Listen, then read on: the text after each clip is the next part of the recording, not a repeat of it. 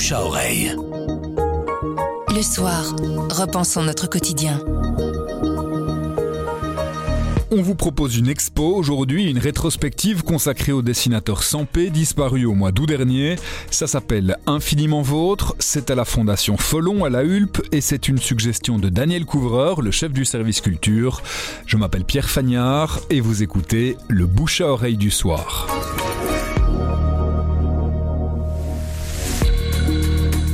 On peut y découvrir 120 œuvres euh, de Sampé. De ses tout débuts, euh, il faut savoir que ses tout débuts furent belges, puisque c'est le Moustique qui a publié euh, en son temps les débuts du petit Nicolas. Donc ici, face à ses originaux, on découvre vraiment la, manière dont il travaillait. Et ce qui est extraordinaire, c'est que ce sont des dessins devant lesquels on peut s'arrêter. Et alors, si on est un, un bon maître, c'est évidemment magnifique. Souvent, c'est toujours à, à l'encre de Chine et parfois c'est rehaussé d'aquarelle.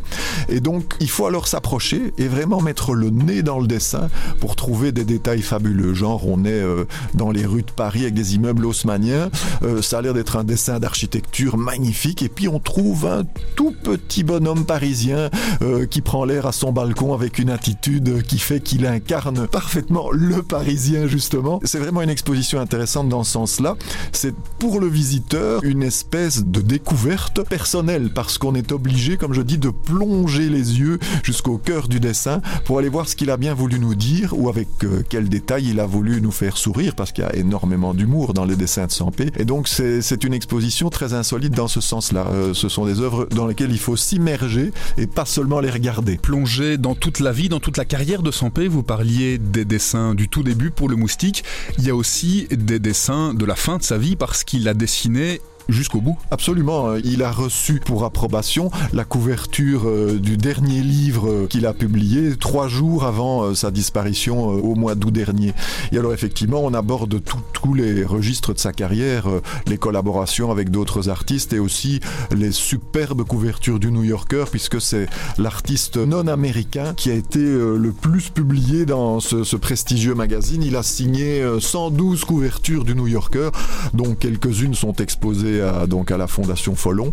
Ce sont des œuvres à chaque fois euh, très très très interpellantes et remarquables. Et quand je dis interpellantes, qui est très fort euh, chez Sampé, c'est que quand il nous interpelle, il nous interpelle même si c'est sur des sujets dramatiques, toujours avec douceur, sans jugement. Et donc euh, il y a une forme de positivisme. La vie doit continuer, la vie continue. Et donc euh, c'est remarquable parce que ça permet d'envisager euh, les situations les plus confrontantes et les plus compliquées de la vie moderne avec justement une distance philosophique qui faisait sa, sa griffe et sa marque de fabrique. Alors c'est jusqu'au 15 janvier de l'année prochaine, donc là euh, vous avez le temps. Attention, la Fondation Folon euh, se trouve euh, dans le parc Solvay à la Hulpe. Pour l'instant, il y a des travaux routiers. Faites très attention de ne pas vous laisser embarquer sur le ring parce qu'il est impossible d'arriver par la voie traditionnelle jusqu'à la Fondation Folon pour les mois à venir.